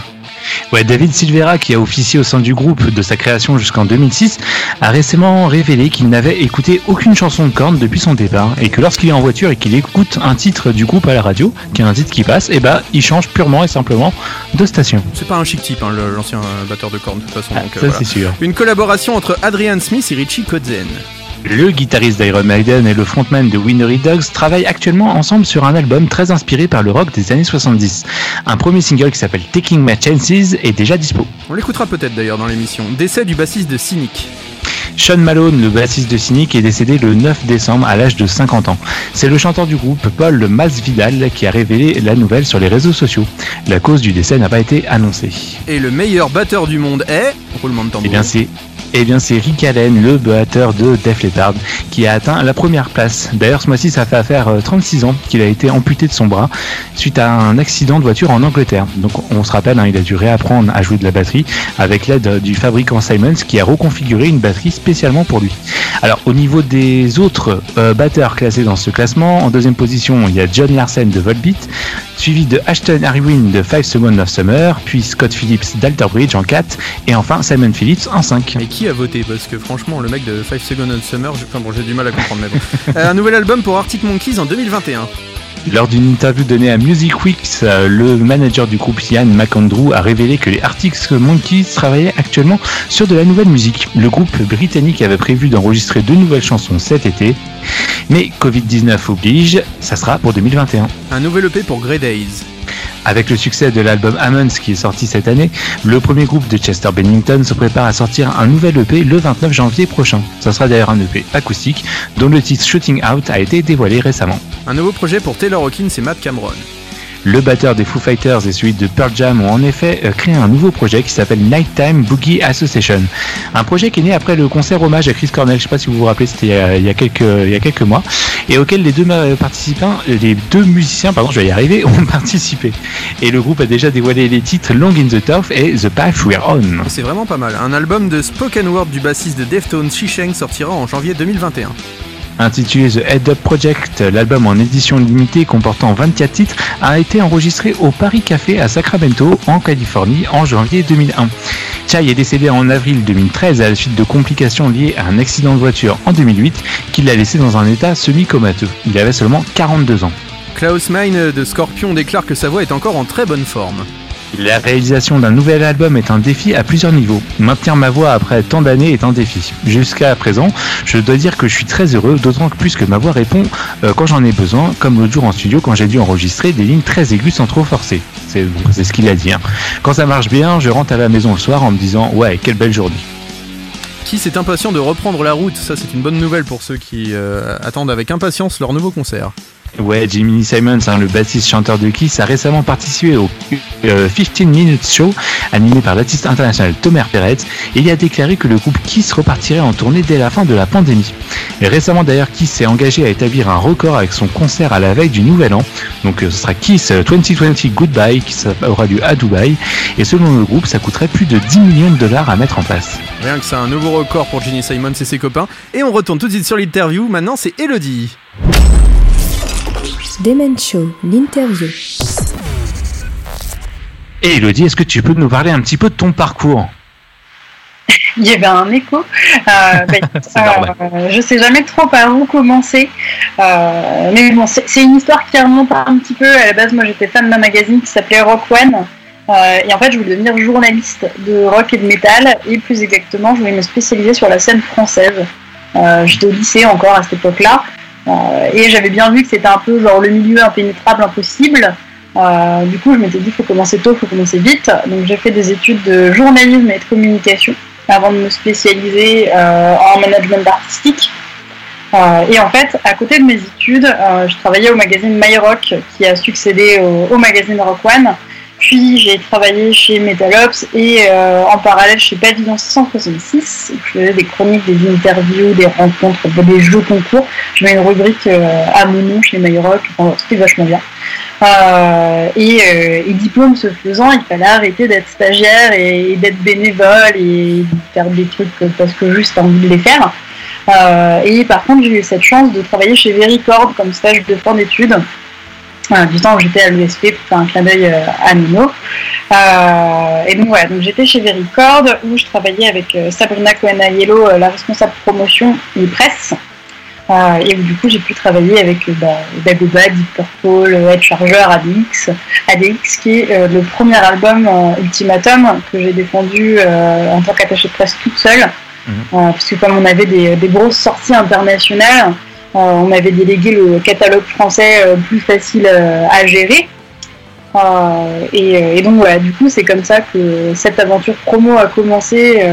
et en fait, je suis tombée chez Vericord parce que je cherchais un endroit où, un peu comme Corentin, je me disais, punaise, le stage de 6 mois est vachement long, j'avais 20 berges. Euh, il fallait un truc où je me suis dit, il faut pas que je m'ennuie et que je découvre au bout de deux mois que en fait c'est pas ça que je veux faire. Donc euh, j'ai attrapé mes magazines et je me suis dit, tiens, euh, pour qui est-ce que j'ai le plus écrit d'articles et euh, c'est tombé sur Vericord. Donc euh, j'ai eu du bol, ils m'ont pas refusé, ça tombe bien parce que j'avais pas de plan B. Donc j'ai eu du bol. C'est tombé au bon moment, quoi. Ouais, c'est clair. Et puis euh, il y avait quelqu'un qui partait pile poil au moment où je devais commencer mon stage. Enfin non, euh, du bol, du bol de bout en bout. Euh, et donc ça, c'était euh, 2014. J'ai terminé juste après le Hellfest 2014. Hellfest 2014 où j'ai dû gérer la promo de mes groupes de A à Z. euh, parce qu'il y a eu euh, des soucis de euh, transport euh, pour mes responsables. Et en fait, ils sont arrivés un jour et demi après moi. Du coup, j'ai dû faire euh, bah, tout le début du fest avec nos artistes, euh, comme si de rien n'était, en, en montrant pas que les patrons n'étaient pas arrivés à temps. Euh, et euh, et ça l'a fait, ça l'a fait, ça l'a fait. Tout ce qui compte. Euh, et donc après ça, il fallait que je trouve un travail. Donc, quand t'as 20 ans en France, t'as pas le droit de travailler, tu peux être stagiaire. Du coup, euh, c'est compliqué, euh, mais j'ai eu du bol. Grâce à Dagoba et Charger, j'ai des groupes qui sont venus me voir comme ça de, nulle part. Je pense à Wizo, Frantic Machine et Baving War Machine, à l'époque le side project de Frankie Costanza qui était encore dans Dagoba, euh, qui m'ont dit bah tiens, euh, si tu fais rien, tu peux t'occuper de la promo de nos albums. Et, euh, et donc oui, je faisais rien. Et, donc j'ai fait ça. Et, en fait, l'IPROM a commencé comme ça. Et c'est vraiment une histoire de coup de parce que à chaque fois, il y avait un nouveau groupe qui avait besoin de moi et, je faisais toujours rien parce qu'on m'embauchait toujours pas. Alors après, j'avais eu des réponses de Warner, Sony et Nuclear qui m'avaient dit bah, on vous embauchera quand vous aurez 25 ans, pas avant. Je me suis dit bah vas-y, je vais attendre mes 25 ans. Ça me fait 5 ans à faire je ne sais pas quoi, mais c'est pas grave, on va, y arriver.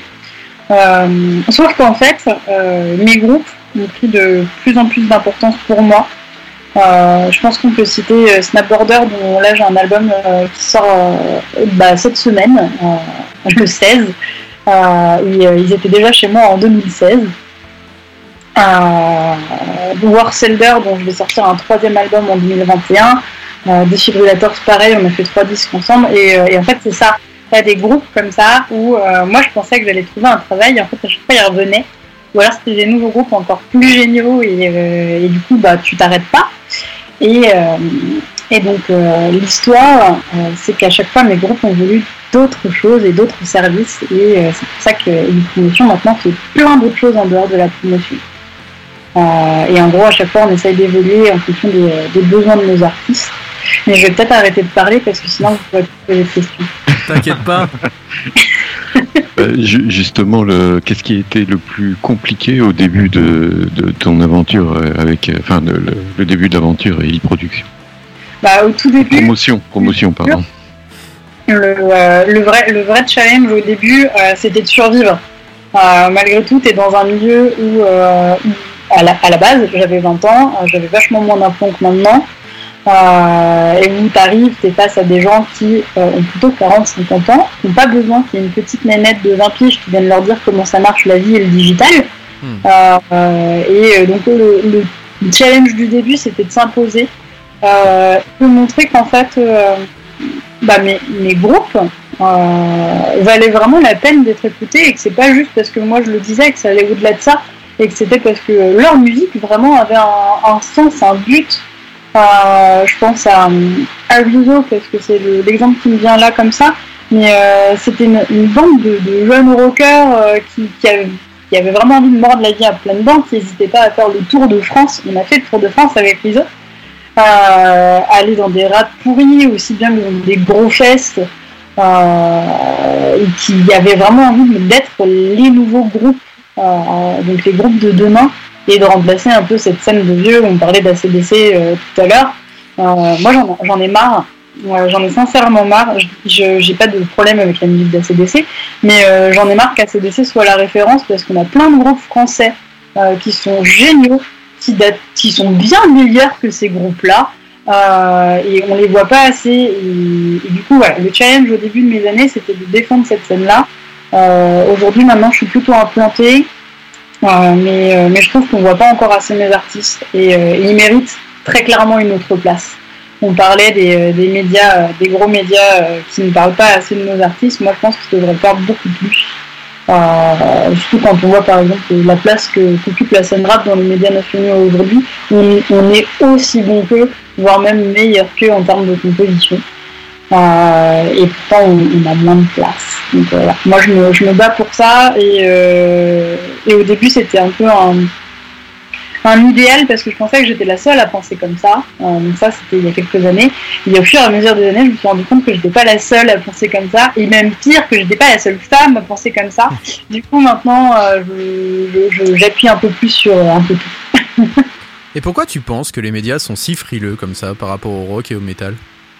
Alors c'est bête, mais c'est une vraie question économique. En fait, euh, le- les médias, alors pas les, pas les, les radios, les webzines et tous ces gens qui font ça avec passion.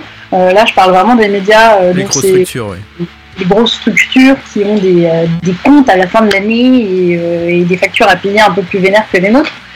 Euh, en fait, ils ont ce problème économique euh, là, qui est que euh, il faut qu'ils écrivent un truc qui va faire suffisamment de vues pour que ça plaise à des, euh, à des Chanel et des Dior pour qu'ils Mm. prennent leur encart publicitaire. Euh, et du coup, euh, ils, veulent- ils osent pas trop sortir de la norme euh, et de ce qui est considéré comme vendable pour bah, justement pas perdre leur économie et pas risquer à leur propre place de salariés derrière en fait. Mais ce qui est dingue, c'est qu'un succès comme celui du Hellfest, ou encore même, bah, tu parlais d'ACDC, mais il y en a d'autres aussi qui vendent énormément. En France, on a quand même des groupes comme Assisteria, comme Gojira, comme Dagoba, qui vendent des pelletés de disques. Bien sûr que c'est toujours moins que certaines puissances internationales, mais quand même, euh, comment ça se fait que ces gens-là n'ont vraiment, encore à notre époque, aucune visibilité? Surtout qu'il y a eu quand même euh, une profusion de chaînes maintenant, que ce soit sur le câble, que ce soit sur Internet avec des web TV et tout ça. Comment ça se fait qu'on n'arrive pas à tenir? Bon, Même euh, la grosse euh, radio euh, a du mal maintenant. Il y avait la grosse télé à un moment qui, qui essayait de mettre en avant euh, les artistes métal, mais il n'y a plus tout ça. Et on a l'impression que il y a toujours autant de ventes, toujours autant de gens qui vont voir les concerts, des festivals qui explosent, qui sont complets en moins de 20 minutes, mais malgré ça, toujours aucune visibilité. J'ai du mal à, à- à comprendre ça, cette frilosité de la part des médias traditionnels. Ouais, il y a une, en fait, il y a une vraie part de, euh, en fait, ça bouge pas tant qu'il n'y a pas un métallo dedans. Là, je vais Ouais. prendre l'exemple de Télérama parce que c'est le, le premier exemple qui me vient en tête. On a beaucoup de chance d'avoir euh, Marie-Hélène Sonnen euh, qui est arrivée. Et avant qu'elle soit là, il n'y avait pas de métal dans Télérama. D'accord. Et en fait, il y a un peu une part de ça, euh, de, en fait, si t'as pas un, un néophyte dans la rédac, Mm. euh, en fait, ils, ils y pensent même pas, en fait. Ils pensent pas à nous du tout. Et et c'est marrant, mais euh, à l'inverse, là, j'en parlais avec, euh, avec quelqu'un qui n'a rien à voir avec ça, qui travaille chez Believe. Believe qui est euh, un distributeur digital et un label français. Mhm. Euh, et euh, cette dame-là travaillait avant chez Pias et euh, Pias récupérait pour la France la distribution de Nuclear Blast à l'époque. D'accord. Et, euh, et en gros, je disais, bah voilà, moi je fais du métal. Elle fait, ah ouais, le métal, on dirait pas, mais en fait ça vend. Euh, moi quand je vendais chez Pias, c'était un tiers de notre chiffre d'affaires. Et tu te dis, ah ok, donc en fait ta boîte elle fait de l'électro et, euh, et, d'autres choses. Mais en fait, un tiers de ton chiffre d'affaires, c'est le métal et tu le dis à personne. Donc, Parce qu'il faut que ça reste underground, il y a ce côté euh, presque honteux. ils s'occupaient même pas, tu sais quoi, ils s'occupaient même pas de la promo pour la France parce que c'est une autre attachée de presse externe qui s'en occupe. D'accord. Et juste s'occupaient d'aller mettre les disques en magasin et d'écouler le truc. C'était, enfin, voilà, c'était juste des, des passeurs. Et, euh, et donc c'était pas le, le sujet de, de booster, euh, de booster ça. Et euh, tu te dis bon et, ok. Et en fait, c'est ça, c'est que en fait, pour, les, pour le reste du monde, on est, on est un peu ce truc un peu caché. Et en fait, tu peux pas. euh, c'est ce que Corentin disait tout à l'heure. En fait, tu peux pas travailler sur le métal si tu ne connais pas et ne comprends pas le métal. Mm. Et c'est pas, ça marche avec les autres styles de musique. Hein. Euh, faut pas me faire travailler sur du rap. J'ai essayé, c'est pas une bonne idée. Euh, donc, enfin, ouais, t'as as des codes euh, propres à chaque style de musique qui fait que si tu les connais pas, tu, tu peux pas t'adapter. Et donc je pense que euh, quand on aura plus euh, de petits métalleux à droite à gauche, on aura une audience vraiment différente. Mais ça commence à arriver. On commence à se poser des questions en télé, il commence à y avoir des métalleux chez Spotify et chez Deezer. Hmm. Enfin, ça, ça, ça arrive avec la nouvelle génération qui arrive, mais, mais ça, ça, va prendre, ça va prendre du temps. Et euh, malgré tout, le métal, on est toujours un peu les derniers. Donc, euh, Oui, ça. Bien sûr. Et tu crois pas qu'une série sur Netflix, euh, on a vu que par exemple une série comme Validé en France a énormément marché et a un peu aussi attiré euh, bah, l'œil euh, du, du grand public sur le public sur euh, pardon le monde hip-hop. Euh, Est-ce que bah, une série voilà euh, produite par Canal ou par Netflix ou je sais pas qui, Amazon ou autre, euh, pourrait peut-être aussi attirer le grand public et mais, avoir une vision différente de la scène métal, rock et métal? Tu sais, le, le jour où j'ai le numéro du monsieur Netflix, euh, je pense qu'on peut discuter longtemps. Enfin, J'adorerais faire ça. Euh, je suis pas la seule. Et euh, le truc, c'est que, enfin voilà, c'est des contacts où euh, on n'a pas encore accès. Je pense que les premiers qui en auront accès, euh, très clairement, euh, c'est le Hellfest parce qu'ils ont pignon sur rue bien plus que tous réunis. Euh, et évidemment, euh, ça, ça nous aiderait beaucoup. Euh, mais après, bon, le, le sujet, c'est que tu auras toujours les puristes qui te diront que euh, Ouais, c'est parfait, que Ouais. euh, ouais, mais c'est commercial, que machin. Voilà. Donc bon, le- moi j'adorerais qu'on fasse une série sur les l'underground français. Euh, le, le souci c'est que très vite ça sera daté. On me dira euh, bah oui mais ça c'était comme ça en 2017 c'est plus comme ça en 2020 Ouais. Euh, et ainsi de suite à chaque fois que tu décales. Donc euh, c'est- un vrai sujet. Mais euh, moi j'adorerais, j'adorerais que Netflix fasse ça. Euh, Netflix sont quand même les plus ouverts sur l'utilisation des musiques métal dans leurs séries Mm. et dans leurs films. Euh, donc faut, faut persévérer. Ça arrive, euh, ça commence à arriver à quelques groupes français euh, choisis par le destin. Euh, le jour où on arrive à le généraliser, on a gagné. Ça serait bien. On va se faire une toute petite pause musicale. Bah, quel titre tu as envie d'écouter de- des groupes que tu défends actuellement? Est-ce que je peux Euh, en mettre un? Pour nous parler de Netflix, je, vais, je te propose de mettre Sol Draconis Septem, qui eux ont choisi de créer une bande son autour de l'œuvre de Dan Simmons qui s'appelle Hyperion. Et l'album Hyperion sortira le 5 mars. Alors là, Non. je ne... Alors attends. Tu, tu me l'as mis où? Ah oui, je n'ai pas le titre, euh, le nom du groupe, c'est pour ça. Ouais, C'est le- Newsfeed Icon, c'est ça le titre? C'est ça? Euh, donc Sol Draconis Septem et euh, le nom du morceau. Non, c'est, je l'ai, ça y est. The Ouais. Man Who Cried God, c'est ça? Exact. Et ben on s'écoute tout de suite, vous êtes dans le Demen Show avec Elodie.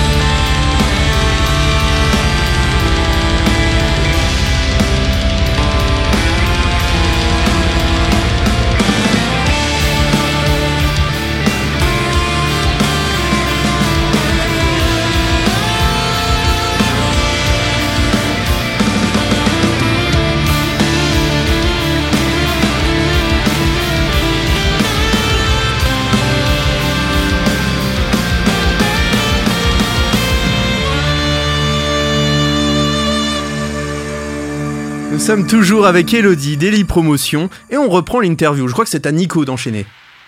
Ouais, Elodie, est-ce que tu peux nous parler un petit peu des services que tu proposes avec Eliprom mais carrément. Du coup, on a dit que j'essayais de faire court maintenant, donc euh, je vais faire court. Donc, de la promotion, ça consiste à euh, obtenir le plus de chroniques, d'interviews, de diffusion radio possible euh, pour le disque d'un de mes artistes. je m'occupe aussi de tout ce qui va être paperasse. Ça, c'est la petite nouveauté de 2020. Donc, ça va être les demandes de subventions, vérifier que la rémunération SACEM tombe bien. Ça, c'est la partie édition musicale vérifier que la partie copropriété tombe bien, c'est tout ce qui va être euh, gestion de droit SCPP. Et euh, depuis quelques années maintenant, on fait la distribution physique via Season of Mist, qu'on salue parce que gloire à Season of Mist, et euh, la distribution digitale. Et voilà.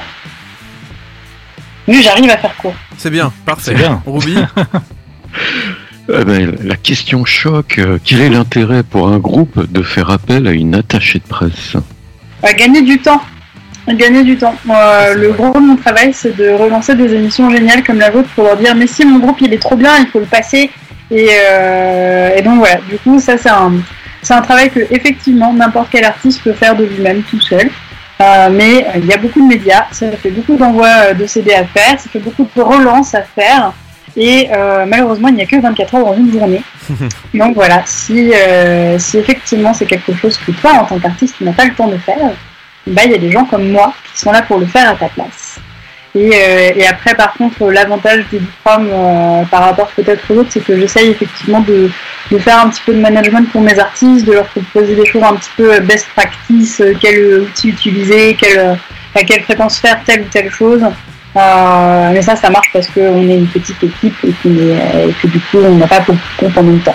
Donc voilà, l'intérêt, ça va être ça, ça va être d'avoir quelqu'un qui est dans la musique, euh, qui peut te conseiller sur ta musique et sur euh, pas, ta, pas, ta, musique, ta composition, ça on n'y touche pas, mais euh, ta musique, les à côté.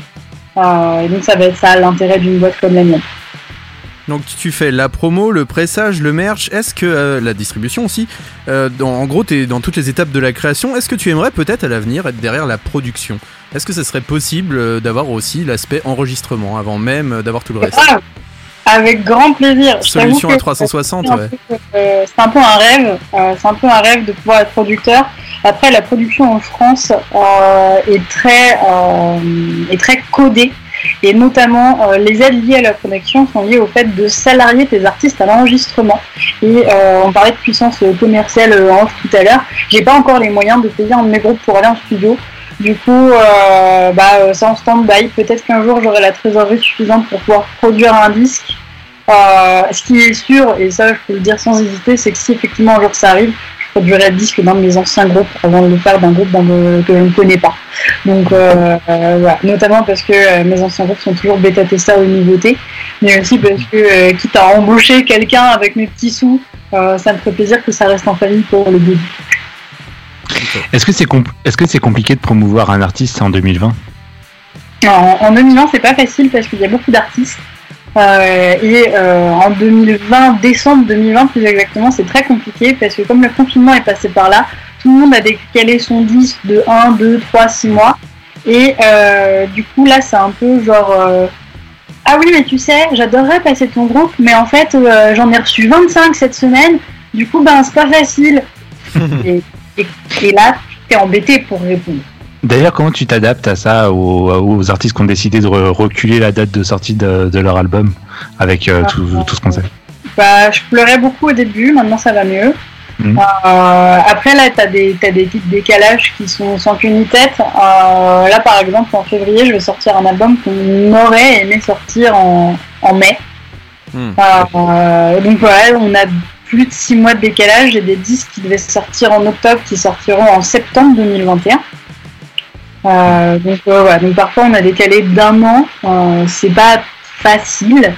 Euh, mais en gros, l'idée c'est de s'adapter. Après, chez Different, tu as une autre particularité. J'interdis d'avoir deux styles concurrents au même moment. là, c'est vrai que Sanctuary est sorti en novembre et que le Sol Draconic Septembre sort en mars, donc on a jugé qu'il y avait assez de mois entre les deux. Mais en théorie, c'est pas logique d'avoir deux titres de, de black atmosphérique en même temps. Euh, ça va que c'est des singles et que les promos albums ne marchent pas dessus. Mais euh, donc voilà, du coup, on a dû décaler parfois euh, les calendriers aussi en fonction de ça. Euh, parce que moi j'ai toujours peur que tu aies un, un média qui me dise bah ouais mais écoute on t'a déjà pris ton album de Black cette semaine on va pas faire l'autre album de Black la semaine prochaine. En gros c'est ça qu'on essaye d'éviter. Euh,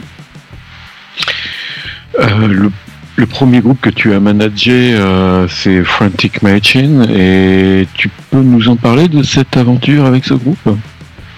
Ça dépend, est-ce que tu as 3 heures d'émission ou pas? Alors, il nous reste 20 minutes. hein. Même pas. Oui. Euh, Frantic Machine en une minute, euh, c'était euh, une très belle aventure. Euh, beaucoup de hauts, quelques bas, euh, une fin chaotique. Euh, comme toutes les fins chaotiques, euh, des histoires d'argent, des histoires de droit, des histoires de plein de trucs. Euh, mais je suis très contente de l'avoir fait. avec le recul. C'est le seul, c'est le seul de mes groupes dans lequel j'ai investi 1000 euros sur la prod. Que j'ai pu récupérer parce qu'on a fait des ventes de fou, on a fait des concerts de dingue, enfin voilà, là-dessus il n'y a aucun souci. J'aurais aimé une, une fin différente et par-dessus tout j'aurais aimé qu'il n'y ait pas de problème de line-up à la fin. Hmm. Euh, parce que ça, ça m'a fait de la peine et, euh, et en interne on a eu beaucoup de, de choix différents. Euh, C'est là où je me suis rendu compte que finalement la vie de famille des artistes c'est important aussi.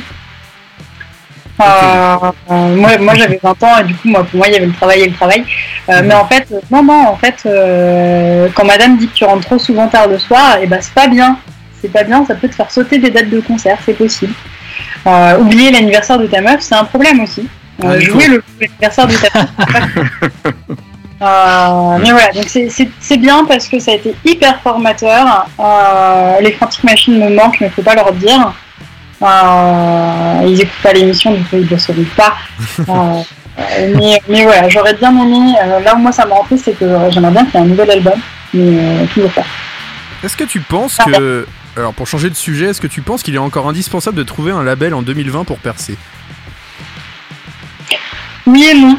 Euh, en fait, le mot label maintenant a vraiment un sens différent. Je pense que c'est important de t'entourer de professionnels qui savent ce qu'ils font. Euh, pas forcément un label, ça peut être un label service comme le mien. Ça peut être euh, ton pote manager qui effectivement manage d'autres artistes et donc qui a l'habitude. Parce que tu as quand même beaucoup de lois et de codes. Et, euh, et à apprendre tout seul, c'est beaucoup d'informations euh, à engranger d'un coup. Donc, euh, mais c'est complètement faisable de sortir ses disques tout seul. Euh, Adix le fait très bien. Alors, question un petit peu polémique. Est-ce que tu penses que ce- le milieu du rock et du métal, c'est un milieu un peu misogyne? C'est pas misogyne que j'aurais dit, j'aurais dit sexiste. Mais euh, pareil, pareil, euh, ça dépend. Ça se, ça se change beaucoup. Euh, là, dans les musiques actuelles, tu as eu toute cette vague de MeToo, de euh, balance ton porc, j'en passe, c'est des meilleurs. Euh, Jusqu'à maintenant, le métal était passé au travers. Là, ça commence à arriver chez nous. Oui. Euh, bon, il y a une grosse boîte de prod qui a eu des soucis, là, ces derniers temps. Ah ouais Euh, Ah ouais Ah, Ah, tiens. Bizarre. bizarre, hein. Non, mais enfin, bref, on en parlera en off. Antenne. Mais donc, euh, il y a effectivement des histoires qui vont ressortir et on sait tous qu'il y avait des histoires à droite à gauche. Euh, après, moi, je touche du bois. euh, je suis passée au travers à chaque fois. Ouais, t'as jamais été embêté par. Euh, Moi, j'ai jamais été trop embêté. Ouais, si tu veux, on m'a plus emmerdé sur mon âge que sur le fait d'être une femme. D'accord. On m'a plus dit quand même une gamine qui se permet de manager des groupes, où est-ce qu'on en est. Maintenant on le fait plus, mais, euh, mais maintenant je me rapproche des 30 ans, c'est pour ça. Donc, euh, bon. Ouais. Donc, euh, mais, mais oui, oui, euh, ça, se- ça s'arrange avec le temps. Euh, et, euh, et en fait c'est bien, mais en, en même temps il n'y avait pas tant de femmes que ça avant, donc c'est pour ça aussi il a fallu qu'on fasse notre place. Et, euh, et le truc c'est qu'on n'a pas l'intention de laisser notre place, donc il va y en avoir de Ruby? Euh, y a-t-il, à ton avis, une certaine euh, ou as-tu une certaine animosité avec tes concurrents directs et surtout fais-tu vraiment le même travail que, que eux, à ton avis? Euh, Est-ce que tu l'abordes de la même manière, avec le même esprit? Euh, Je voulais qu'on saute cette question, mais c'est pas grave. D'accord. J'aime pas ta question, mais du coup, je vais faire une magnifique pirouette et dire que nous sommes tous différents, implantés dans des régions différentes, avec des objectifs euh, commerciaux et euh, des objectifs de vie différentes. Et donc, du coup, c'est normal qu'on soit tous différents. Et c'était la pirouette pour sauter la Euh, question. là, je vais mettre des. Attends, tu sais quoi, je vais te mettre des applaudissements après ça, ouais, je les cherche. Euh, je les ai plus là Je les ai pas, bon tant pis. Ouais Pour une fois, je les ai pas, donc allez-y, faites-les vous-même. Euh, il y a eu des- il y a des histoires, il y a des groupes euh, qui étaient dans des boîtes qui sont partis de chez moi pour aller dans d'autres et dans, et dans les deux sens. En fait, aussi des groupes de d'autres boîtes qui sont venus chez moi qui sont plus contents d'être là. Euh, J'ai des groupes qui sont partis. Euh, je peux citer quand même Bloody Alchemy qui est parti de chez moi parce que ça m'a fait de la peine. Euh, mais ils ont bien fait. Et euh, pour aller dans une boîte qui était plus grosse, qui leur offrait du coup une meilleure visibilité. Euh, et donc bon, ils, ont admis que euh, avaient quand même un meilleur relationnel avec moi dans cette nouvelle boîte, mais effectivement les, résultats sont pas sont pas les mêmes parce que c'est une boîte plus grosse. Donc euh, voilà, ça arrive. Je pense que chacun fait ses choix et, euh, et c'est important par contre de bien choisir la boîte où on est et, euh, et de le faire en connaissance de cause. Donc, on peut dire que tu choisis plutôt, toi, enfin, c'est un peu ton credo, euh, la qualité plutôt que la quantité aussi. C'est même pire que ça. Tu sais que moi je choisis mes groupes en fonction de si le feeling passe ou pas. D'accord. C'est affreux. C'est c'est vraiment pas cool de faire ça. Bah, mais, si, euh, mais là, je vais prendre l'exemple d'un groupe qui arrête pas de marceler par téléphone et, euh, Et et non. qui en fait ne me parle que d'argent et, et j'ai toujours pas écouté une seule note. Et bah, euh, je sais Hmm. que j'en veux pas. J'ai pas écouté encore, si ça se trouve, c'est super bien, mais je sais que j'en veux pas. D'accord, je comprends. Donc, j'allais euh, dire justement, la prochaine question c'était comment tu choisis tes groupes, donc au feeling? au feeling. après, des fois, des fois, j'aime vraiment pas. Je suis obligée de dire non, j'aime pas. Mais en général, quand j'aime pas, je sais aussi le recommander à quelqu'un d'autre. Parce qu'on n'est pas tous en guerre, en fait. euh, on s'aime bien malgré tout avec les, copains de la concurrence. Euh, donc des fois, on se file des projets aussi. Ça arrive plus souvent qu'on ne le pense. Euh, donc vraiment, quand j'aime pas, j'aime pas, je sais à qui l'envoyer. Et souvent, c'est quand même une histoire de feeling et de machin m'a dit que il te connaissait. moi, j'ai découvert parce que je connaissais machin. Et l'autre cas qui arrive de plus en plus, c'est les médias qui m'envoient des groupes. D'accord. Ah bien. Ils disent tiens, euh, il y avait ce groupe dans mon émission de radio, c'est souvent des radios, et, euh, et, euh, ils ont personne et c'est vachement bien. Qu'est-ce que t'en penses Et euh, en général, ça match comme ça. D'accord. Nico? Alors quels groupes aujourd'hui euh, font partie de, de ton équipe avec qui tu travailles en ce moment? Et j'aime pas cette question. Euh, j'aime pas cette question parce que, euh, en fait, si tu veux, les contrats promo sont datés avec une date de début et une date. Hmm.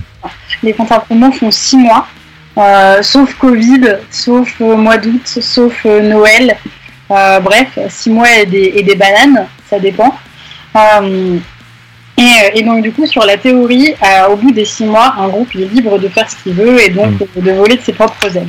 Euh, la vérité, c'est qu'il y a des groupes qui ne partent pas. Il y a des groupes qui reviennent. Euh, et donc, du coup, je sais jamais trop comment compter. Mais pour les groupes qui sont en promo actuellement en contrat-contrat, il y a donc Sol Draconis Septem, euh, Sanctuary, euh, Helios, Snapboarder. Euh, dans les groupes qui arrivent, dont les contrats sont signés mais où euh, c'est pas sorti, euh, il y a Burn Thunder, Warselder qui euh, déplace encore et encore son contrat.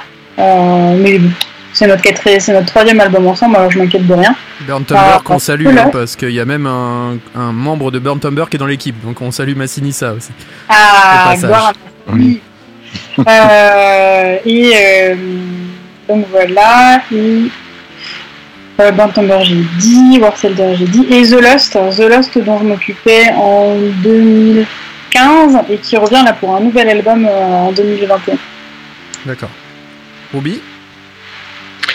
Oui, on voulait te demander, est-ce que que penses-tu aujourd'hui du milieu actuel de la de la musique et plus précisément de, du, du, du- du rock et du métal? Sachant que tu as deux On a dit que le parcours et c'est que des questions débat.